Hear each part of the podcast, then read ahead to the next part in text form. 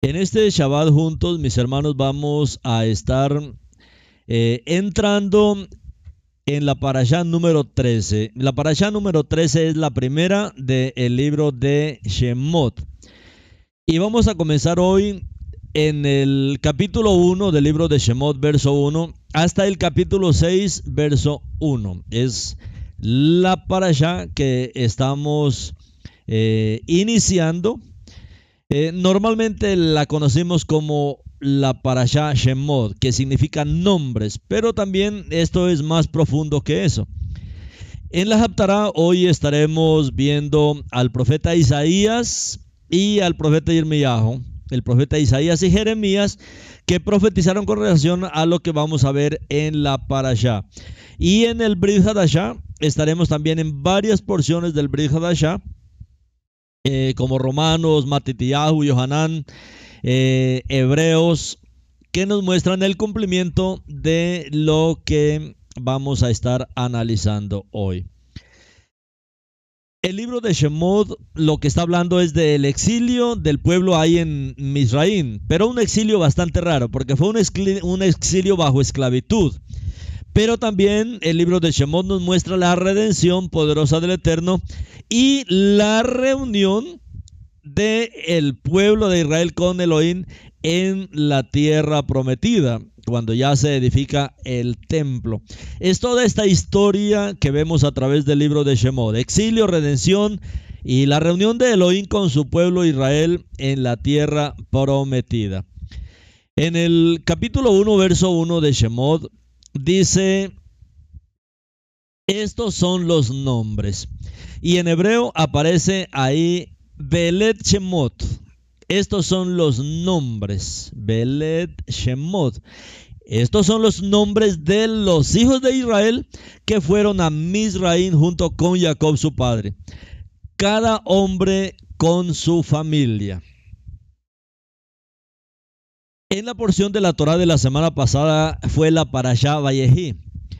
Eh, el primero de los cinco libros de Moshe, que fue el libro de Bereshit, que significa en el principio. Y este libro, el libro de Bereshit, termina con la muerte de Jacob y con la muerte de Yosef. Esta semana comenzamos con el segundo libro de la Torah, el libro de Shemot, el libro de Éxodo. En hebreo es Shemot y se toma de este primer verso del libro de Shemot. Estos son los nombres. Belet Shemot de los hijos de Israel. Estos son los nombres y por eso es que en hebreo se toma el nombre del libro justamente de esta porción, de este primer pasuk.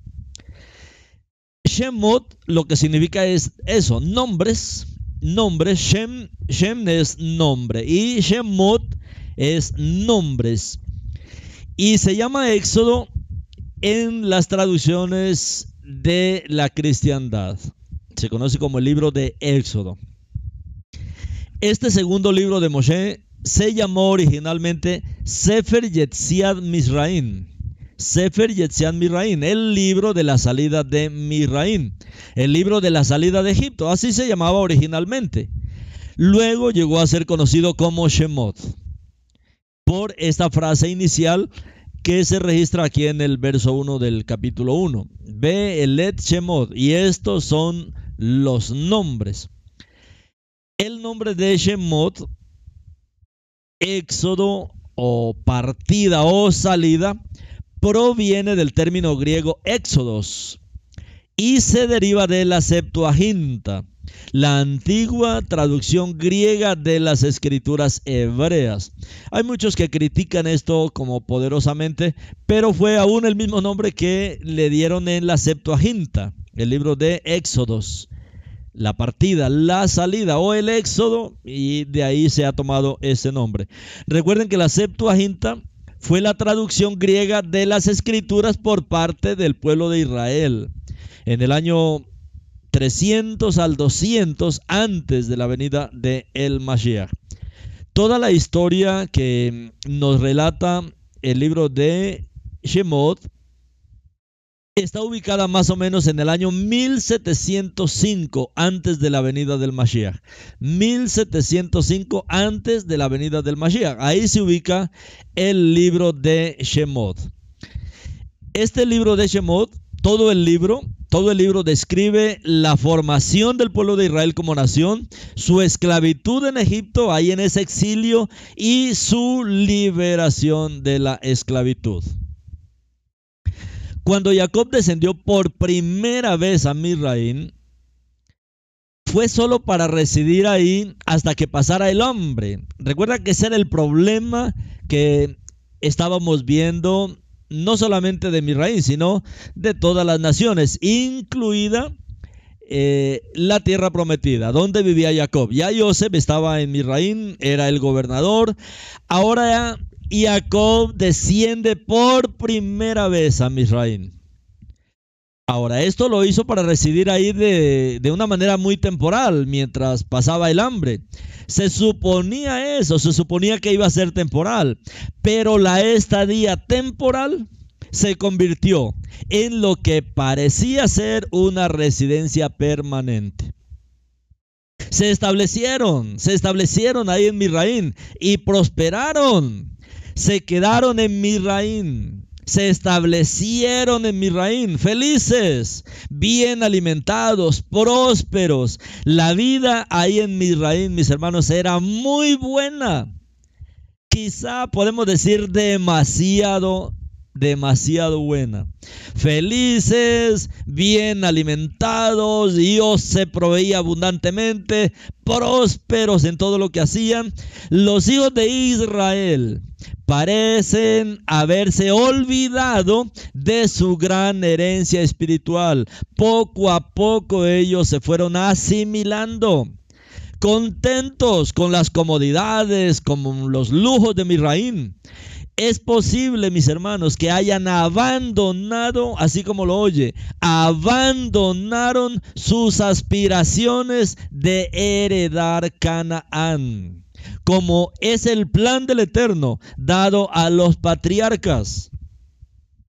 ¿Quién iba a querer Canaán? Cuando ya tenían a Misraín y ahí lo tenían absolutamente todo. Mientras estuvo en Misraín, el pueblo de Israel se sintió atraído por las atracciones de la sociedad egipcia. Comenzaron a asimilarse a la cultura en general. La asimilación representa un peligro mayor para el pueblo de Elohim que la persecución. Cuando somos perseguidos somos unidos estrechamente y reafirmamos nuestras convicciones recordamos que no somos parte de una cultura mayor. Sin embargo, cuando somos recibidos en la cultura, perdemos esas distinciones y comenzamos a perder nuestra identidad. Caemos influenciados por el poderoso hechizo del atractivo social.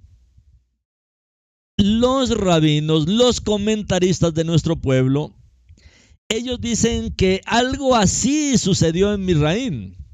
Los israelitas fueron tan lejos, se degradaron tanto que dejaron de circuncidar a sus hijos para que sus hijos se encajaran mejor en la sociedad de los egipcios. Cuando Joseph murió, dicen los comentaristas rabínicos de nuestro pueblo, que los hijos de Israel renunciaron a la circuncisión. Dijeron, seamos como los egipcios. Debido a que dejaron de circuncidarse, el Eterno revirtió la actitud amistosa de los egipcios hacia ellos. O sea, ahora se convirtieron en enemigos. Eso lo dice Shemot Rabá 1.8 en lugar de establecerse y tratar de encajar en la cultura egipcia, los hijos de Israel deberían haber estado mirando hacia el regreso a Canaán. Debían haber estado planeando su regreso. Al permanecer en Misraín, se hicieron y especialmente a sus hijos vulnerables a la cultura egipcia. ya estaban entrando en la esclavitud espiritual mucho antes de que comenzara su esclavitud física. Toda esta herencia, mis hermanos, que habían recibido de Abraham, de Isaac, eh, de Jacob, esto se fue perdiendo. Recuerde que esto vimos en todo el periodo de Hanukkah, en el tiempo de Antíoco, cómo él vino con toda esta avalancha sobre el pueblo y metió al pueblo en una apostasía. Bueno, algo así es lo que dicen los comentaristas de nuestro pueblo. ¿Qué pasó con las personas que habían ido a Misraín? Esta paracha exclusivamente describe el sufrimiento de los israelitas, ahora bajo la esclavitud de los egipcios. ¿Por qué? Porque espiritualmente ellos comenzaron a renunciar a su herencia espiritual y lógicamente, como no tenían esa identidad, fueron llevados a la esclavitud de los egipcios. Pero esta parasha también presenta el nacimiento de Moshe y su milagrosa salvación desde el río Nilo. También describe su llamado a liberar a Israel y su encuentro con el faraón. Primero fueron libres de la esclavitud física y luego de la esclavitud espiritual al recibir la Torah y al ser instruidos en la Torah. En Shemod 1.5 dice, todos contados había 75 almas nacidas de Jacob y Joseph ya estaba en Misraim. La mayoría de las versiones eh, aquí tiene un, un, problema de traducción. La mayoría de las versiones dice 70 personas, aún el texto Mazoreta dice 70, pero en la Septuaginta, que es la versión griega, eh, traducida por los mismos hebreos, dice 75. Todos contados había 75 almas nacidas de Jacob.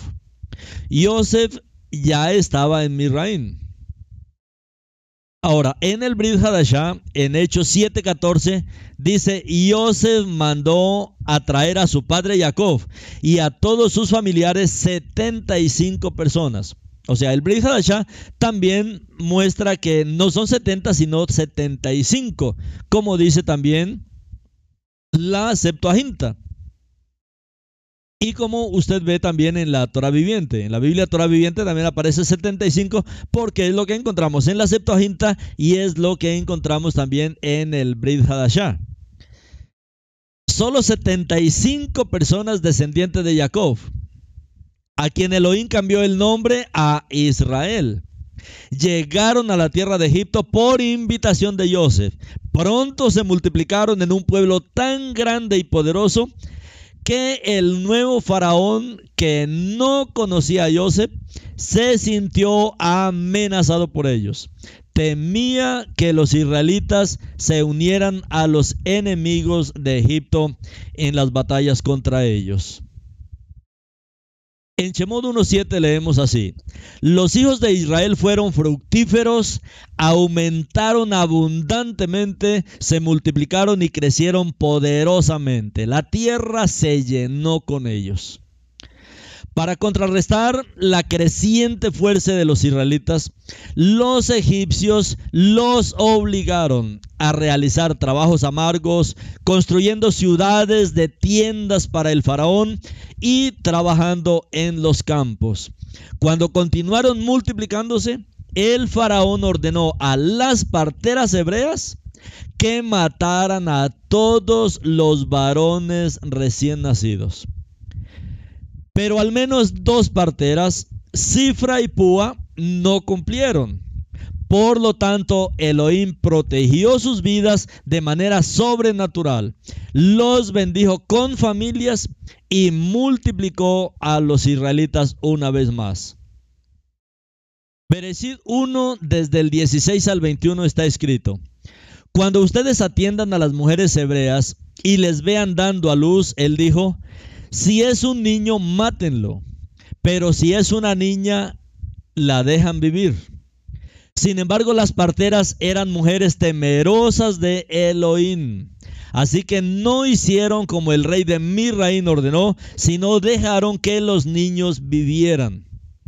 El rey de Misraín mandó a llamar a las parteras y demandó de ellas, ¿por qué han hecho esto y han dejado a los niños vivir? Las parteras respondieron a Faraón, es porque las mujeres hebreas no son como las mujeres de Misraimín. Ellas están de parto y dan a luz antes de que las parteras lleguen. Por lo tanto, Adonai prosperó a las parteras y el pueblo continuó multiplicándose y creció poderosamente. En verdad, porque las parteras temían a Adonai. Él las hizo fundadoras de familias. Cuando matar a todos los niños de Israel al nacer no funcionó, el faraón recurrió a otra estrategia, ahogarlos. Así que el faraón se volvió hacia los egipcios y les ordenó que arrojaran a todos los hebreos recién nacidos al río Nilo. Es lo que leemos en Shemot 1.22. Entonces Faraón dio esta orden a su pueblo. Todo niño que nazca échenlo al río, pero dejen que las niñas vivan. Miremos más profundamente a esta parte de la Torah. Vemos aquí una desobediencia, vemos aquí una desobediencia a las órdenes de Faraón, pero esto es una desobediencia piadosa aunque se nos ordena obedecer a quienes tienen autoridad sobre nosotros, no debemos hacerlo si eso significa desobedecer las leyes del Creador. En el pasado, cuando los mandamientos de un gobierno impío y malvado significaban desobedecer a Elohim, muchos mártires de Israel eligieron la muerte antes que una vida de desobediencia a Elohim. Nunca debemos permitir que la lealtad a nuestro gobierno prevalezca sobre nuestra lealtad al Rey del Universo que no cometamos este error bajo el gobierno del antimashiach. Que no cometamos, mis hermanos, este error. Nuestra lealtad principal debe permanecer con Elohim, aunque se necesita valor y resistencia a la marea del mal. Vemos cómo están impulsando en este tiempo estas llamadas vacunas de ARNM. Esto es para dañar, mis hermanos, este ADN que el Eterno ha creado en el hombre. Y por lo tanto, hoy también requiere el pueblo una desobediencia piadosa hacia este gobierno del antimashiach en nuestros días, así como lo hicieron las parteras en el tiempo de Faraón. El Teilín 27.1 dice, Adonai es mi luz y mi salvador. ¿A quién temeré? Adonai es el defensor de mi vida. ¿De quién tendré temor? Nuestro Elohim, mis hermanos, promete bendecir a los que bendicen a Israel y maldecir a los que lo maldicen. Lo que las naciones le hagan a Israel, Elohim también lo volverá sobre ellos. Si miramos el final del régimen egipcio que oprimió a Israel, ¿qué pasó en el final? Al final Elohim ahogó a los varones egipcios, al igual que los egipcios habían hecho con los bebés varones de Israel, de ahogarlos ahí en el río. Bueno, eso es porque Elohim ha prometido bendecir a los que bendicen a Israel o maldecir a los que maldicen a Israel, como está ahí en Bereshit 12:3. En Shemot 4, 22, 23 está escrito así. Entonces dirás a Faro, Adonai dice, Israel es mi hijo primogénito. Yo te he dicho que dejes a mi hijo ir para que me pueda adorar, pero tú has rehusado dejarlo ir. Bueno, entonces yo mataré a tu primogénito. Este es el principio. Maldice a Israel y recibirá maldición. Si bien las consecuencias de herir a Israel, el primogénito de Elohim, son más que agobiantes, las recompensas, mis amados, las recompensas de bendecir a Israel son motivo de gran regocijo. Hoy nosotros estamos, bendito el Eterno, en esta otra parte, de aquellos que bendicen a Israel. Continuamente oramos por Israel, por eres Israel, por Israel en todas las naciones. Israel, mis hermanos, es el primogénito del Eterno. Israel es mi hijo primogénito. Así como el Mashiach es el primogénito, porque Israel y el Mashiach están estrechamente unidos. Shemot 1.22 dice así. Entonces Faró dio esta orden a su pueblo. Todo niño que nazca, échenlo al río, pero dejen que las niñas vivan. Los padres levitas de Moshe tenían tanta emuná que para salvar a su hijo desafiaron la orden de Faraón y lo escondieron durante los primeros meses de su vida. Pero los bebés crecen y con el tiempo ya no se podía esconder más. Así que lo metieron en una canasta y lo dejaron al flote en el río Nilo entre los juncos. Incluso en esta desesperada circunstancia, la mano protectora de Elohim estaba sobre este chico del destino. La hija del faraón vio esta canasta. Cuando vio al bebé hebreo adentro, se compadeció de él y lo tomó como si fuera suyo. En lugar de ahogarse en el río o morir a manos de los egipcios, como lo hicieron cientos de otros niños recién nacidos, Moshe fue criado en el palacio del faraón como príncipe de Egipto. Este relato dramático del infante Moshe es paralelo a la vida del infante Yeshua, quien fue sentenciado a muerte por orden del rey Herodes. Entre todos los demás infantes varones del el tiempo del nacimiento del Mashiach, ahí en Beilejen. ¿Cómo lo registra Matediahu 2.6? Dice, cuando Herodes descubrió que había sido engañado por los sabios, se enfureció y ordenó que todos los niños de dos años o menos en Beilejen y en todos sus vecindarios fueran asesinados, de acuerdo con el tiempo que pasó desde que los sabios lo descubrieron. Eso dice Matitiahu 2.16. Así como Moshe fue salvado por su madre, también Yeshua fue salvado por la obediencia y la emuná de su padre terrenal, adoptivo de Joseph, a quien se le advirtió en un sueño que huyera a Misraim. Cuando Herodes descubrió que había sido engañado por los sabios, se enfureció y ordenó que todos los niños de dos años o menos en Beilejen y en todos sus vecindarios fueran asesinados, de acuerdo con el tiempo que pasó desde que los sabios lo descubrieron. Miren mis hermanos esto el mismo lugar de peligro y muerte para los bebés hebreos en los días de Moshe se convirtió en un lugar de refugio para Yeshua cuando él era solo un bebé.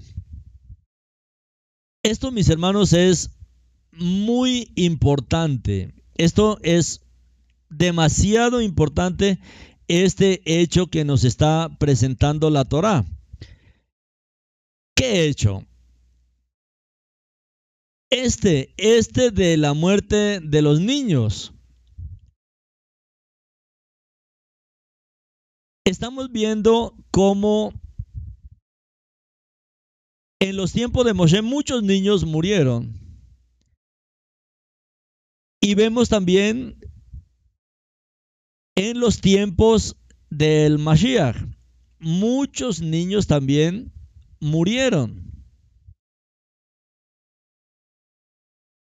¿Cómo está la situación hoy? ¿Cómo está la situación en el mundo? También el enemigo está contra los niños. El enemigo viene por los niños. Primero fue con los ancianos. Con el engaño de esta pandemia de este año, fue con los ancianos y muchos ancianos murieron. Y ahora están con los niños, entre 5 y 11 años. ¿Qué es lo que muestra la palabra? La palabra muestra que cuando el enemigo se va contra los niños, el tiempo de la redención está cerca. Cuando el enemigo se fue contra los niños en Misraín, era porque la redención estaba cerca. Cuando se fue contra los niños en el tiempo de Yeshua es porque la redención está cerca. Ahora que el enemigo se está yendo contra los niños en el mundo es porque nuestra redención está cerca, porque el Mashiach está a las puertas de su segunda venida. Shemot 2, 1 y 2 dice, un hombre de la tribu de Leví tomó una mujer también de la tribu de Leví como su esposa.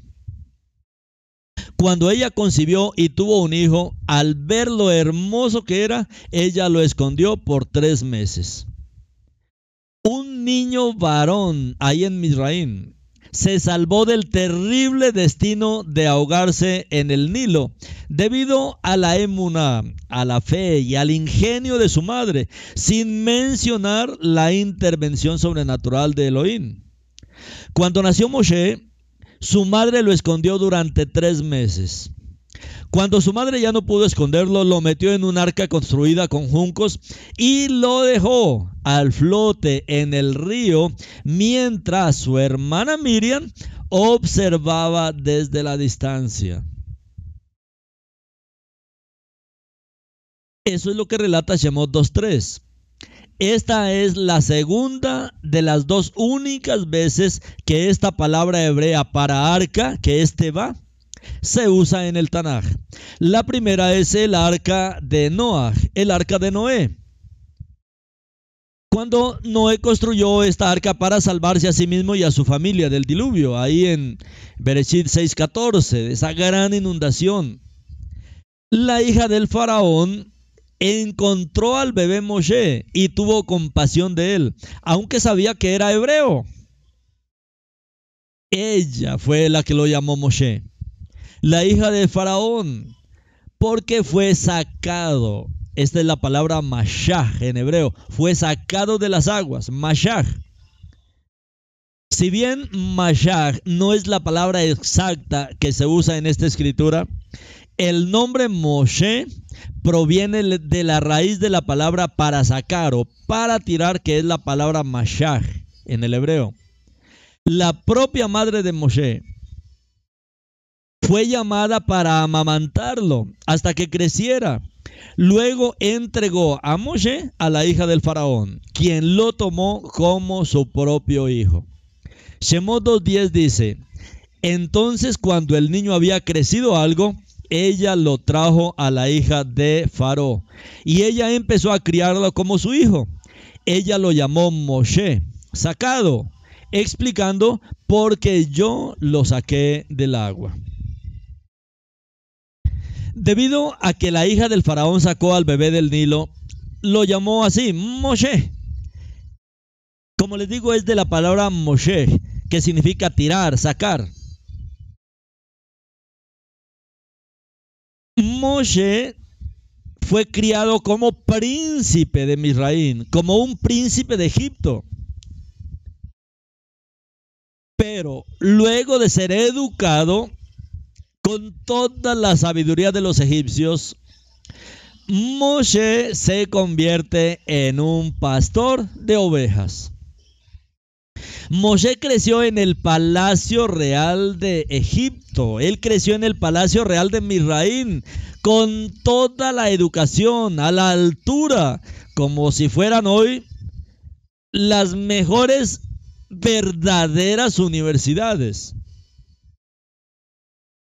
Pero parece que las cargas de sus compañeros israelitas le preocupaban más. Nunca él olvidó que era un hebreo. Un día vio a un amo de esclavos egipcio golpeando a un hebreo. Incluso cuando era joven, Moshe sintió el llamado de liberar a su pueblo, pero se adelantó al tiempo de Elohim. En el proceso de defender a ese esclavo israelita, Moshe mató al egipcio y huyó a Madián para escapar del decreto de muerte del faraón sobre él. Shemot 2.15 relata de la siguiente manera. Cuando faraón lo oyó, él trató de matar a Moshe, pero Moshe huyó de faraón para habitar en la tierra de Midian. Y habiendo ido a tierra de Midian, se sentó junto al pozo. Nuevamente en Midian, en Madian, Moshe expresó su llamado como libertador. Siempre tenía ese llamado, como al salvar a las hijas del sacerdote de Midian, que habían ido al pozo donde él estaba sentado. Querían sacar agua para su rebaño, pero los pastores trataron de ahuyentarlas. Moshe intervino y les dio de beber a sus rebaños. El sacerdote de Midian le dio la bienvenida a Moshe para que viviera con él e incluso le dio a Moshe a su hija Sífora como esposa. Moshe pasó los siguientes 40 años pastoreando ovejas en la tierra de Midian. Un periodo de tiempo que Elohim usó para prepararlo para pastorear a su pueblo Israel, fuera de Misraim. Solo cuando los hijos de Israel clamaron a Elohim, llegó el momento de que Elohim hiciera su obra. Solo mis hermanos, cuando los hijos de Israel se volvieron de corazón al Eterno y comenzaron a clamar al Eterno, bueno, ese fue el momento en que Elohim también respondió para hacer su obra. Por eso terminamos también la festividad de Hanukkah. La festividad de Hanukkah no de la manera tradicional, sino la festividad de Hanukkah, donde el Eterno nos insta a inaugurar, mis hermanos, el altar. Ese lugar para clamar a Elohim, para clamar por libertad, por redención. Y ahí, mis hermanos, fue cuando llegó el momento de que Elohim hizo su obra. Como dice Shemot 2.24. Adonai oyó el gemido de ellos. Y Elohim recordó su pacto con Abraham, Isaac y Jacob. El gemido de ellos.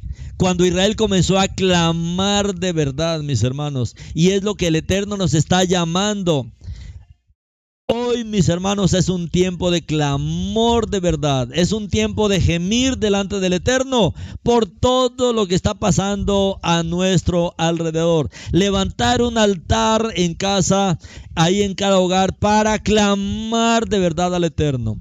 Adonai oyó el gemido de ellos y Elohim recordó su pacto con Abraham, Isaac y Jacob. El malak de Adonai se le apareció a Moshe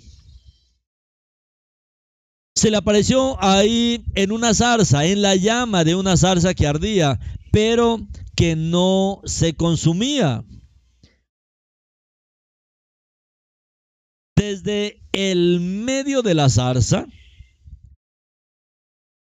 desde el medio de la zarza ardiente al pie del monte Sinaí, Elohim le dijo a Moshe que había escuchado los clamores de su pueblo y que estaba enviándolo, enviando a Moshe de regreso ahora al faraón en su nombre y su poder en su nombre.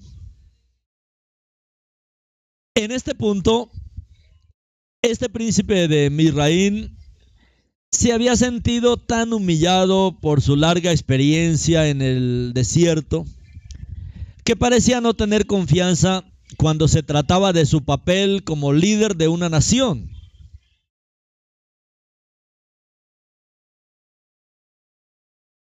Decid a los israelitas, Adonai, Yud Hei Bab Hei. El Elohim de vuestros padres me ha enviado a vosotros. Esta fue la voz que Moshe oyó desde medio de esta zarza ardiente desde en medio del fuego. Decid a los israelitas, Adonai, Yud Hei Bab Hei, el Elohim de vuestros padres me ha enviado a vosotros.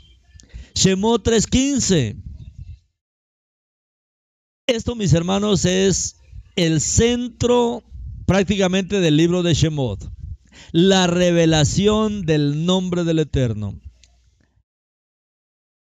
Moshe sabía que no podía ir a los israelitas bajo su propia autoridad. Ya lo había hecho y había fracasado cuando él confió en él mismo. Había aprendido esta dolorosa lección 40 años antes. Esta vez tuvo que ser enviado por autoridad divina. Podía ir solamente en el nombre, en la autoridad del Eterno. Moshe, por lo tanto, le pidió a Elohim su nombre real para que tuviera una respuesta si los israelitas lo probaban, para ver si realmente estaba actuando en el nombre de Elohim. Veamos, mis hermanos, ahí en Shemot 3, 13 y 14. Esto es central y usted puede verlo ahí en la Torah viviente. Cómo hemos trabajado en esta parte de la Torah a fin de que usted entienda poderosamente y profundamente estos versos. Shemot 3 del 13 al 14. Las palabras hebreas que Adonai proporciona para su nombre son Eye, Asher, Eye. Ahí en Shemot 3, 13 al 14. Eye, Asher, Eye. Lo que comúnmente se ha traducido como soy quien soy o simplemente soy que en realidad lo que significa es seré lo que seré o seré el que seré. La respuesta de Elohim revela la sabiduría de la pregunta de Moshe.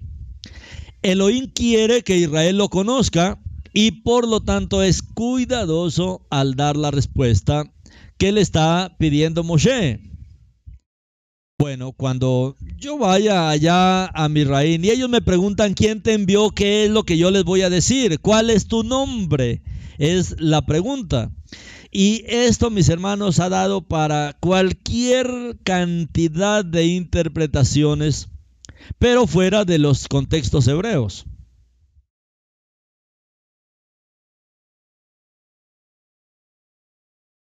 Estas cuatro letras que aparecen aquí en Shemot 3.14, Yud Hei Bab Hei, recuerden que Yud Hei Bab Hei es una frase, y ya veo ve, se revela aquí en esta parte de, de la Torah, y ya veo ve, el que era, el que seré y el que es.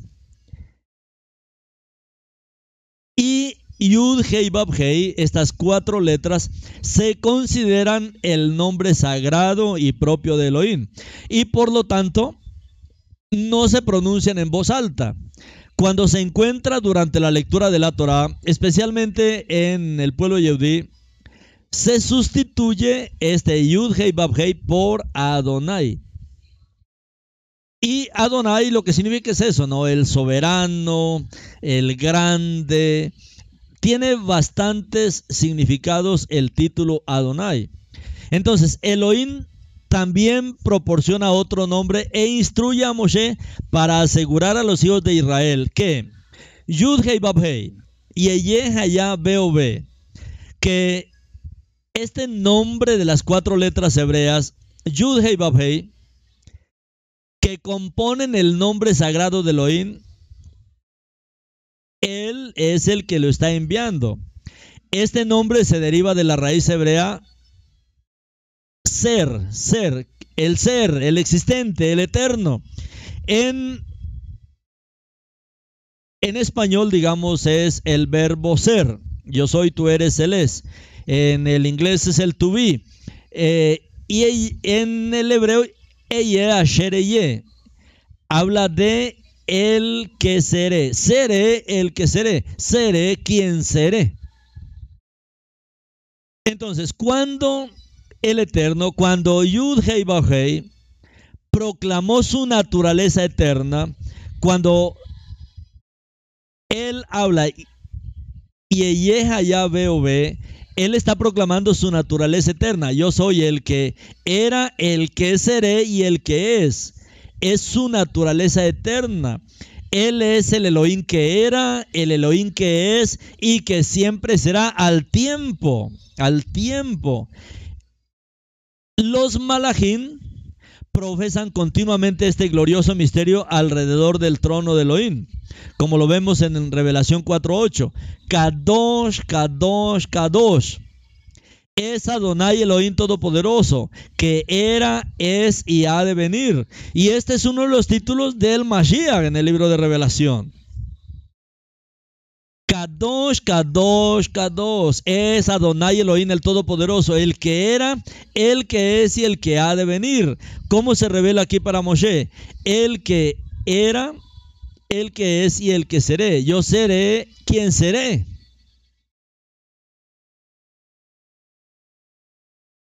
Dice el libro de Revelación 8. Las cuatro criaturas se pusieron de pie y cada, cada, una tenía seis alas redondas y llenas de ojos y nunca cesaban de decir día y noche, Kadosh, Kadosh, Kadosh, Eloah, el sustentador de todo, el que es, el que fue y el que viene.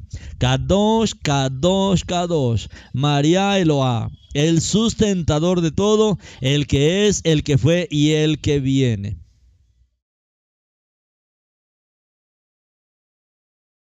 al llamarse a sí mismo Eye Asher Eye, Eye Asher Eye, o yo seré, como se ha traducido muchas veces, Elohim declaró que él no tiene principio ni fin. Está fuera del tiempo y puede adentrarse en nuestro pasado, presente y futuro al tiempo para satisfacer la necesidad del momento. Primero Moshe preguntó por el nombre del que lo enviaba. Y Elohim le respondió entonces, Eye Asher Eye. Eye Asher Eye.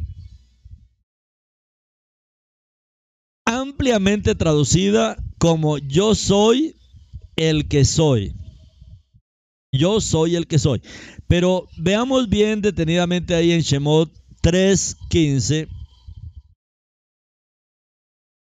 Porque esto es importantísimo de entender. Así dirás a los hijos de Israel, Eye, ¿quién seré? Allá, ¿quién fue? Y veo, ve, ¿quién es?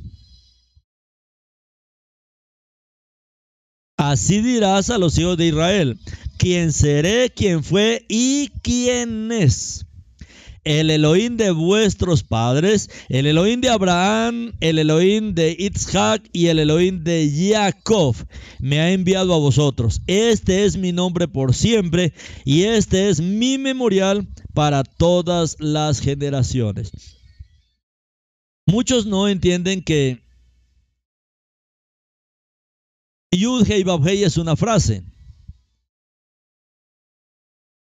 Primero, entonces entendamos eso. El Eterno le responde primero así: Eye, Asher, Eye.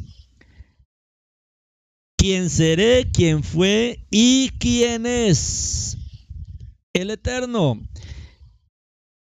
Yud Hei Hei también es una frase. Y nosotros necesitamos entender esa naturaleza que el Eterno está revelando aquí, esa naturaleza de su eternidad. Moshe dice en el verso 13, Moshe dijo a Elohim, mira, cuando yo me presente delante de los hijos de Israel y diga a ellos, el Elohim de sus padres me ha enviado a ustedes y ellos me preguntan, ¿cuál es su nombre? ¿Qué es lo que les diré? Aquel que dijo y el mundo fue, que habló y todo existió, o sea, el creador. Y dijo, Elohim a Moshe, así dirás a los hijos de Israel, Eye asher eye, seré el que seré Así dirás a los hijos de Israel, Eye, el que seré, me ha enviado a vosotros. Eye. Y Elohim además dijo a Moshe, así les dirás a los hijos de Israel, Eye, ¿quién seré? Allá, ¿quién fue? Y ve o ve, ¿quién es? ¿Quién seré? ¿Quién fue? ¿Y quién es? El Elohim de vuestros padres, el Elohim de Abraham, el Elohim de Isaac y el Elohim de Jacob me ha enviado a vosotros. Este es mi nombre por siempre y este es mi memorial para todas las generaciones. Por lo tanto, el nombre de Elohim se traduce con mayor precisión como seré el que seré. Ye, ye, asher, ye.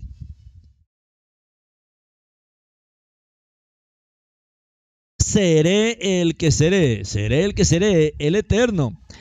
Entonces, el mensaje a Moshe es quizá que Elohim puede cuidar los detalles del futuro. Él será para nosotros quien quiera y lo que sea que Él elija ser. Él será para nosotros. Seré el que seré. Seré lo que seré.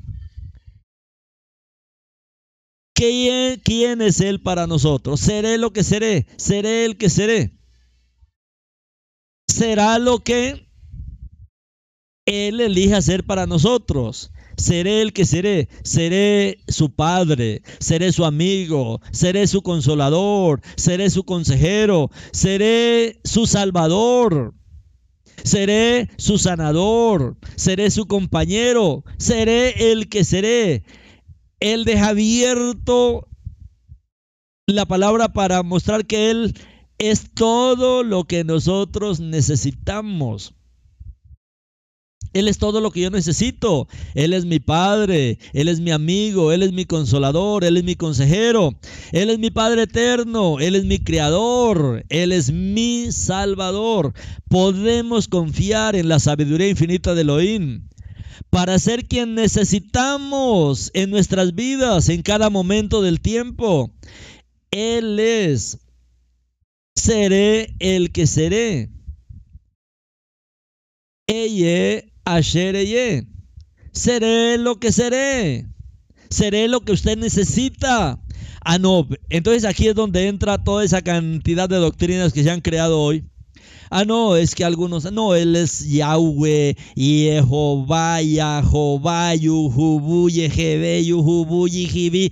Inventan una cantidad de... No, él es lo que yo necesito.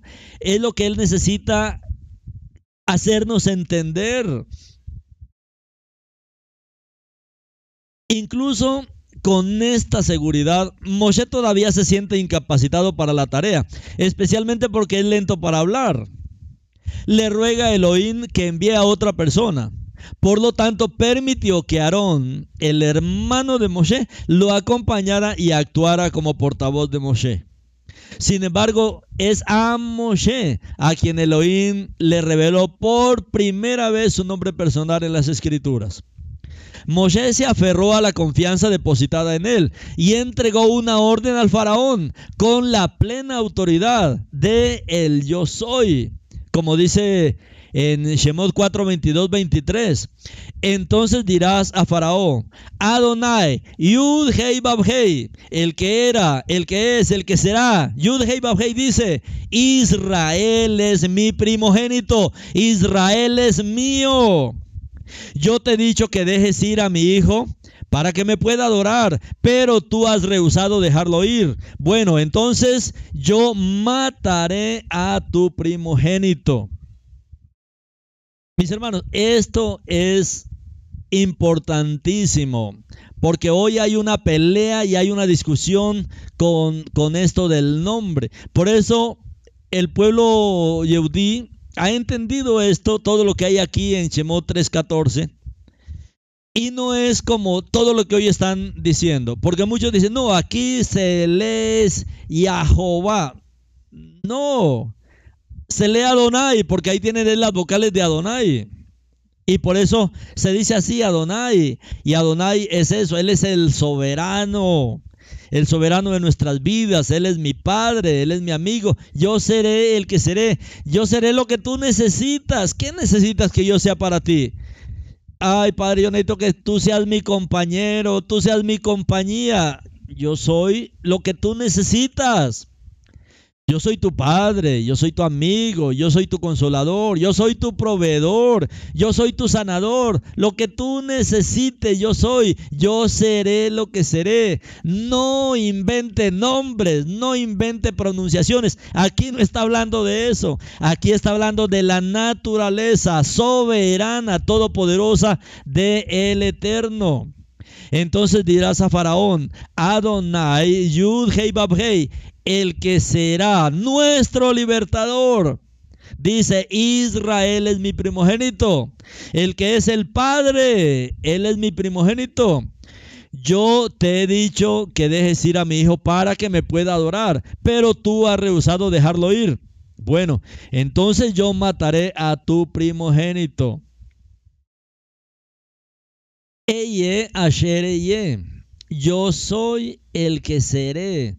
Yo soy lo que seré. Yo soy el que seré. Yo soy el que usted necesita. Yo soy lo que usted necesite.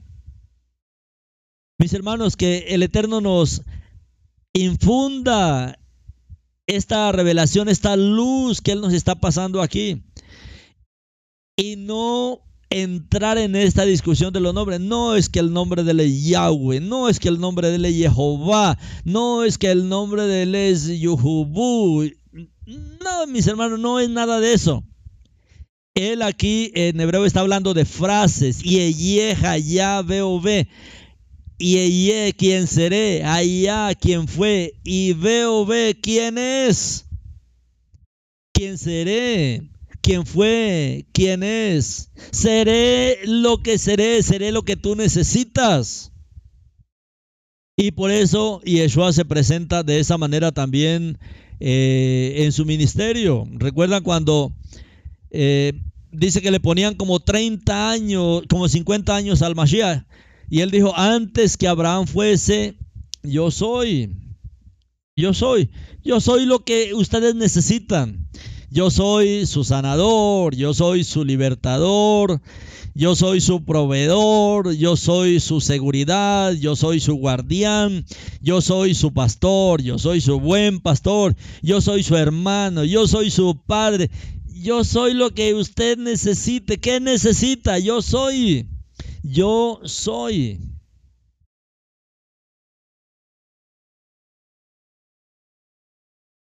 Hay mucho que podemos extraer de esta historia del progreso de Moshe para convertirse en líder. No estaba listo para el liderazgo de la noche a la mañana. Ninguno estamos listos de la noche a la mañana. De la misma manera podemos entender que tenemos un llamado en nuestras vidas. Aunque no estamos listos, tenemos un llamado. Y, y vamos avanzando en la luz que el Eterno nos vaya dando. Y esto podría volverse evidente una y otra vez en la vida de Moshe, que él de verdad era un líder y el Eterno lo estaba preparando para eso. Aún así, debemos esperar el momento en que el Eterno elija liberarnos a la plenitud de nuestro destino. Además también podemos sentirnos incapaces de lograr algo para el eterno. No, pero yo cómo voy a hacer eso. No, yo no puedo. Sí, nosotros no, pero en Él sí. ¿Cuántas veces nos sentimos así incapaces de lograr algo para el eterno? Habiendo perdido gran parte de nuestra confianza en nosotros mismos a través de las pruebas. Hay veces vienen pruebas tan duras, mis hermanos, que nos tiran al piso y cuando estamos ahí tirados, no, definitivamente yo no fui llamado para esto. Yo tal vez me metí a esto y el Eterno vuelve y lo levanta. Pero todas estas pruebas, todas las tribulaciones, los fracasos que vienen en la vida, son parte de todo este entrenamiento que el Eterno quiere darnos a nosotros, sus siervos. Cualquiera que sea nuestra experiencia, sigue siendo cierto que someternos a la presencia de Elohim y seguir su dirección es todo lo que necesitamos para cumplir el destino que Él nos ha asignado. También podemos aprender del sufrimiento de los israelitas. A pesar de la tiranía que los egipcios les impusieron, el pueblo de Israel aún se hizo poderoso en número. Las circunstancias opresivas no pueden impedir que Elohim lleve a cabo sus propósitos y cumpla sus metas. Casi siempre la vida de los siervos del Eterno se forma bajo presión. Podríamos sufrir bajo algún tipo de esclavitud o dolor durante lo que parece un tiempo muy largo.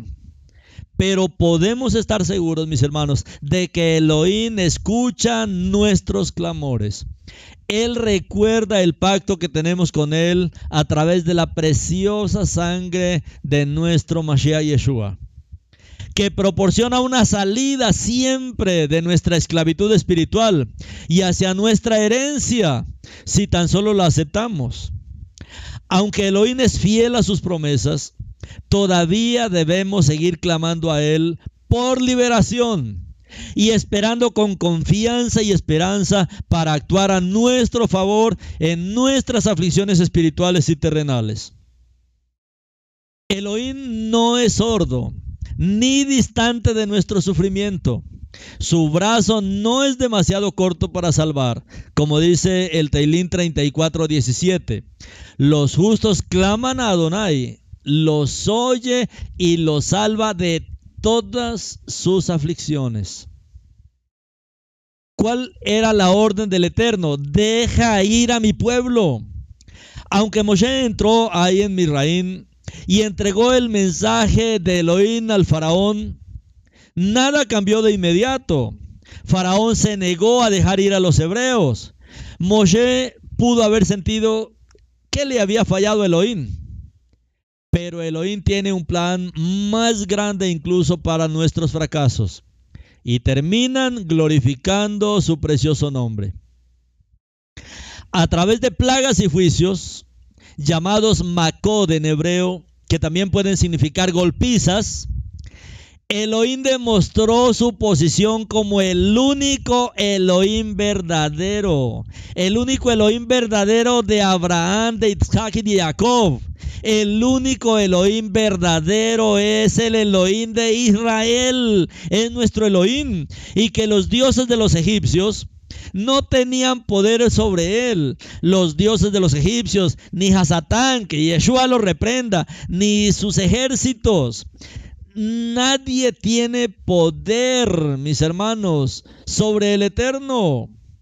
A través de estos juicios, a través de estas golpizas, de estas plagas, también vemos que todo lo que una nación o incluso un individuo haga Israel, para bien o para mal, Elohim se lo devolverá. Recuerde siempre esto, mis hermanos, a través de estos juicios que nosotros vemos en Misraín. A través de estos juicios vemos que todo lo que una nación o un individuo haga a Israel, para bien o para mal, Elohim se lo devolverá. ¿Cómo está escrito en Bereshit 12:3? Bendeciré a los que te bendigan y maldeciré a los que te maldigan. En ti y en tu simiente serán bendecidas todas las mispajot de Adamá, todas las familias de la tierra. La parashá Shemot no termina con una gran liberación, sino más bien con la situación empeorando. Esta parashá aunque parece que el panorama se pinta de un color más atractivo, pero la parasha termina con una situación peor. si es que eso fuera posible. El faraón dificultó el trabajo de los israelitas, les aumentó el trabajo, les exigió más. Ahora les pidió que encontraran su propia paja, mientras que también mantenían la misma cuota de producción. El trabajo se les dobló. Shemot 5:18 dice, en marcha ahora y regresen a trabajar. Ninguna paja les será dada y ustedes aún entregarán la cantidad completa de ladrillos. En su amargura, el pueblo hebreo se volvió contra Moshe y Aarón. Moshe respondió volviéndose hacia Adonai. Con cruda honestidad, Moshe preguntó por qué no había entregado a su pueblo como había prometido. Miremos en Shemot 5, 22, 23. Moshe regresó a Adonai y le dijo, Adonai, ¿por qué has tratado a este pueblo tan terriblemente? ¿Cuál ha sido el valor de enviarme? Porque desde que vine a Faraón para hablar en tu nombre, él ha tratado terriblemente con este pueblo. Pero liberando, tú no has liberado a tu pueblo. También podemos sentir así cuando parece que estamos haciendo lo que Elohim nos ha pedido que hagamos y las cosas empeoran, no mejoran. ¿Cómo respondió Elohim a Moshe? Mire lo que dice Shemot 6.1. Adonai dijo a Moshe, ahora, ahora tú verás lo que voy a hacer a Faraón con una mano poderosa Él los dejará ir. Con fuerza Él los echará de la tierra. A veces cuando Elohim se está preparando para hacer algo grande y poderoso en nuestras vidas, la situación puede empeorar por un tiempo. Mire cómo estamos en el mundo. Mis hermanos, estamos al punto de nuestra redención final a medida que avanzamos hacia nuestro destino, hacia nuestra meta, el faraón, que representa a los que nos oprimen, incluso a Hasatán, el enemigo espiritual de nuestras almas, que resiste nuestra libertad con todas sus fuerzas, siempre actúa de la misma manera. Ese es siempre nuestro mapa es nuestro mapa celestial. En tales circunstancias no debemos renunciar a nuestra emuná. No, porque a su debido tiempo veremos la mano poderosa de Elohim y el brazo extendido librarnos en su camino y tiempo perfectos. Como dice la palabra en Romanos 12, 12, alégrense en la esperanza. Es que nuestra esperanza es maravillosa. Es la esperanza de la venida de nuestro Rey, nuestro Yeshua. Él viene. Alégrense en la esperanza, sean pacientes en las tribulaciones y continúen firmes en la oración. Por eso es tan importante, mis hermanos, el altar para que usted se comprometa. No es lo mismo orar sin un altar que orar con un altar establecido. Alégrense en la esperanza, sean pacientes en las tribulaciones y continúen firmes en la oración. En la Haftarah, en la palabra profética de esta semana,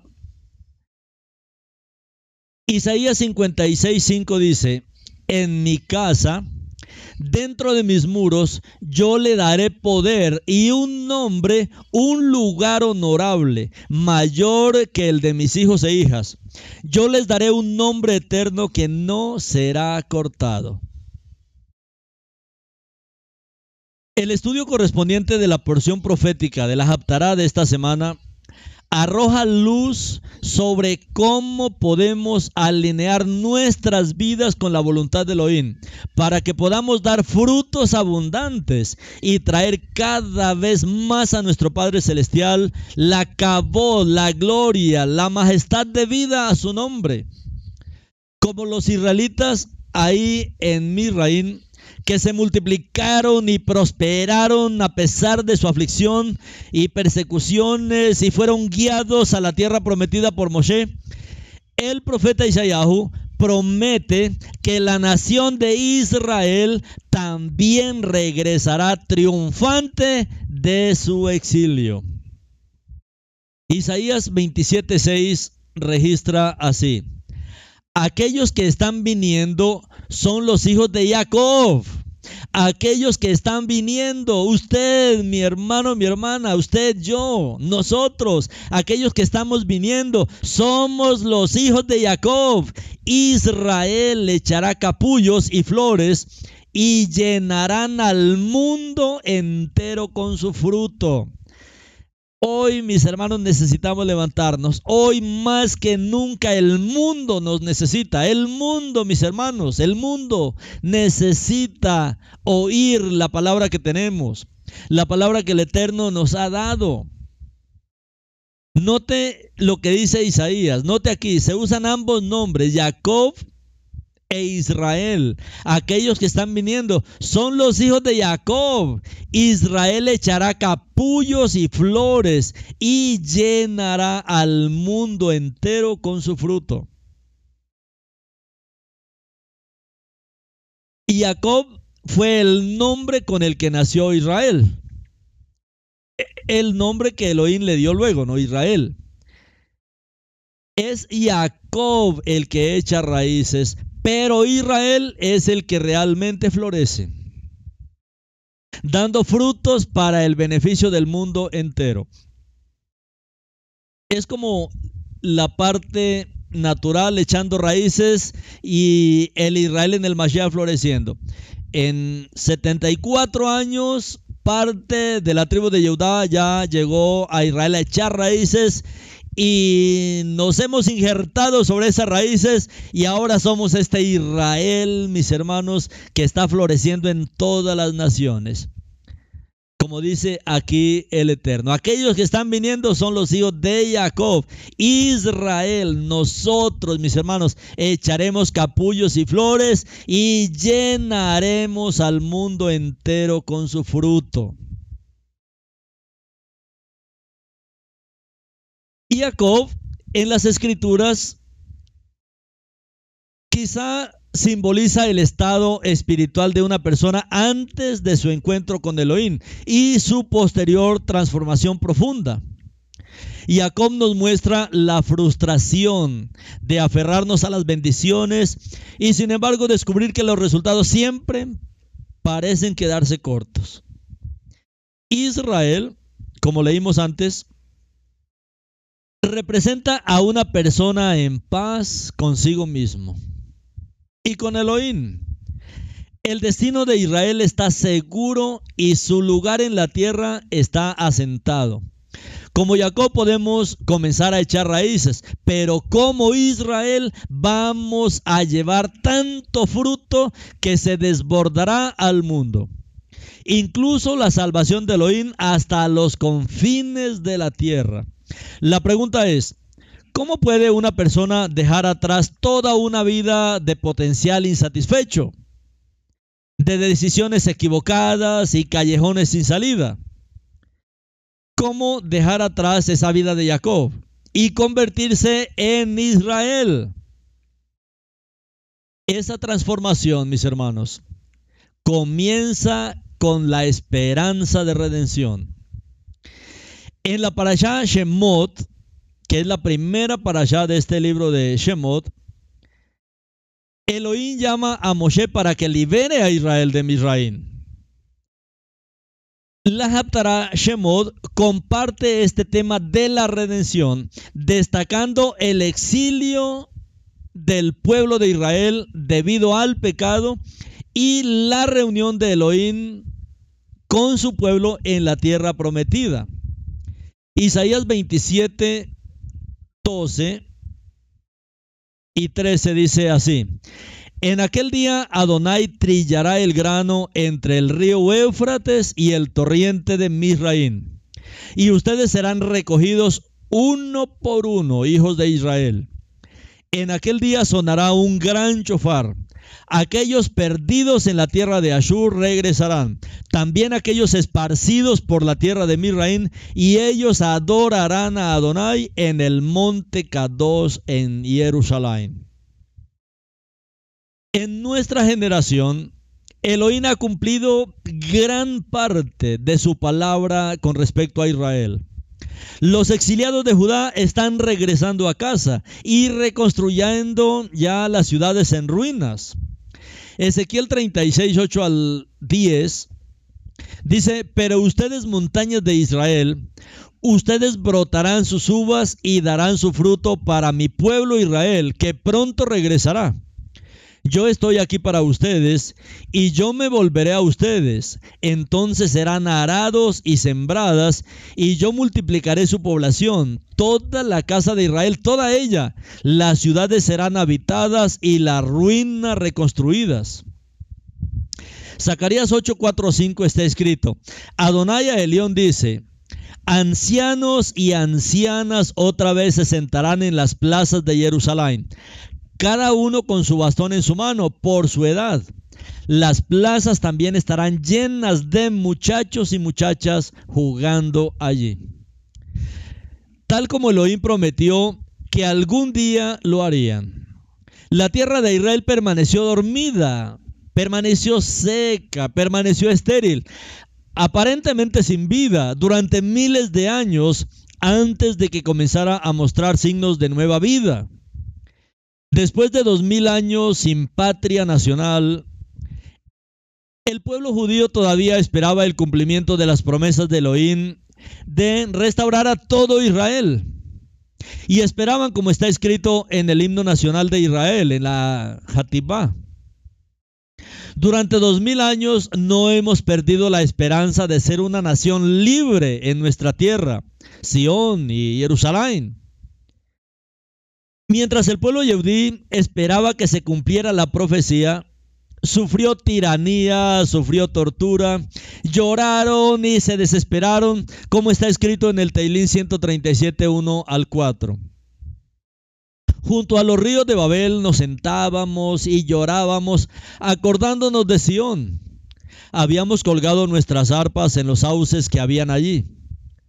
Cuando los que nos habían llevado cautivos nos pedían que cantáramos cantos para ellos, los que nos atormentaban demandaban alegría de nosotros y decían, cántenos algún canto de acción. ¿Cómo podremos cantar un canto acerca de Adonai aquí en suelo extranjero? Y sin embargo, la esperanza se negó a morir. Teilín 137, 5, 6 está escrito. Si te olvido, Jerusalén, que mi mano derecha se seque. Mi lengua se pegue a mi paladar si no me acuerdo de ti. Si no prefiero a Jerusalén como la más grande de todas mis alegrías. Un día, mis hermanos, comenzamos a vivir la promesa. Ahora estamos de regreso a nuestra propia tierra. Primero Yehudá, reconstruyendo las ciudades en ruinas, viendo el desierto florecer como una rosa, viendo lugares muertos hace mucho tiempo que vuelven a la vida con tanta belleza que parece el jardín del Edén. Ya se están cultivando huertos y comiendo sus frutos, criando niños para que corran y fueguen en las calles de Jerusalén para la cabot del Eterno. Los huertos israelíes están exportando su fruta a todo el mundo. Aleluya. Alabado sea nuestro Adonai, nuestro Eterno, mis hermanos. La restauración, la regeneración y la resurrección, mis hermanos, son posibles Elohim tiene un buen plan para nuestra vida, planes para darnos una esperanza y un futuro. Jeremías 29:11 habla del Eterno así, porque yo sé qué planes tengo en mente para ustedes, dice Adonai, planes de shalom, no para cosas malas, para que ustedes puedan tener esperanza y un futuro. El profeta Isaías al hablar proféticamente sobre Israel, desafía a cada uno de nosotros a soñar, mis hermanos, a soñar y a creer. Elohim está en pleno proceso de transformarnos de Jacob a Israel. De alguien que se aferra y lucha por la bendición a alguien que simplemente la recibe. De alguien que produce poco o ningún fruto a alguien que está arraigado y cimentado en él y dando fruto abundante. La misión final de Israel es ser una luz para las naciones. Isaías 49:6 está escrito, Él ha dicho, es gran cosa que tú seas mi siervo para establecer las tribus de Jacob y recuperar la dispersión de Israel. Yo te he dado a ti por pacto a un pueblo. Yo también te haré luz para las naciones, para que mi salvación se difunda hasta los confines de la tierra. Nuestra transformación personal de Jacob a Israel está destinada, mis hermanos, a cumplir con nuestro mandato de ser una luz en este mundo. Proclamar en el nombre de Yeshua la sanidad de los quebrantados de corazón y la libertad a los cautivos. Este es nuestro llamado. Tenemos el nombre de Yeshua, de nuestro Adonai Yeshua. Tenemos su autoridad también para sanar este mundo. ¿Cuál es la esperanza de toda la gente que ha sido envenenada en este tiempo? Con el pinchazo que le están haciendo. ¿Cuál será? Pues lo único es Yeshua. Él es el único que puede traer sanidad, mis hermanos. A los quebrantados de corazón, libertad a los cautivos. Pero depende que nosotros, mis hermanos, nos levantemos, vayamos a la gente, oremos por ella, proclamemos que Yeshua está pronto a regresar. Él nos está preparando para la gran cosecha final, la que revela el libro de revelación, de esa multitud que no se puede contar, fruto, mis hermanos, de nuestra transformación personal de Jacob a Israel. Aunque a veces pueda parecer que Elohim está lejos y que se esconde en tiempos de problemas, esta es solo nuestra percepción defectuosa y también limitada en el tiempo. La verdad es que Elohim es fiel para cumplir sus promesas a sus hijos del pacto en su manera y en su tiempo. Podemos ver en esta parasha que Elohim ama la libertad, que Elohim odia la injusticia, él odia la tiranía, odia la opresión, odia la esclavitud de todo tipo. Él desea librarnos, Él desea librar a su humanidad, Él desea librar a su pueblo para que podamos vivir libres, libres de pecado, libres de culpa, libres de vergüenza, libres de toda opresión. Y de manera similar, que envió a un hombre, Moshe, para liberar a su pueblo, vino en Yeshua, vino en Yeshua, está aquí en Yeshua para liberarnos y para liberar a todos los que seremos su pueblo. Y Yeshua proclamó su misión de sanidad y liberación en Nazaret mientras visitaba la sinagoga en Shabbat. Él proclamó al leer la Haftarah, la porción profética, Gilel 4, 16 al 19. Entonces fue a Netzaret, donde había sido criado, y en Shabbat fue a la sinagoga, como de costumbre, se puso de pie para leer. Le entregaron el rollo del profeta Isaías. Desenrolló el pergamino y encontró donde estaba escrito. El Ruach Adonai está sobre mí. Por eso me ha ungido para anunciar las buenas noticias a los pobres. Me ha enviado a proclamar libertad a los cautivos y vista a los ciegos, para fortalecer con el perdón a los quebrantados y para proclamar el año agradable de Adonai, el jubileo, el milenio, que es todo un tiempo de jubileo, de liberación, de sanidad, de libertad, de prosperidad, de bendición. Mis hermanos, proclamemos estas verdades, este poder al pueblo, al mundo. El Ruach está ahora sobre nosotros, los que hemos recibido al Mashiach, los que creemos en él. Él nos ha ungido, mis hermanos, para anunciar las buenas noticias a los pobres. Nos ha enviado a proclamar libertad a los cautivos, vista a los ciegos, para fortalecer con el perdón a los quebrantados, a los desahuciados, a los sin esperanza, para proclamar el año agradable de Adonai.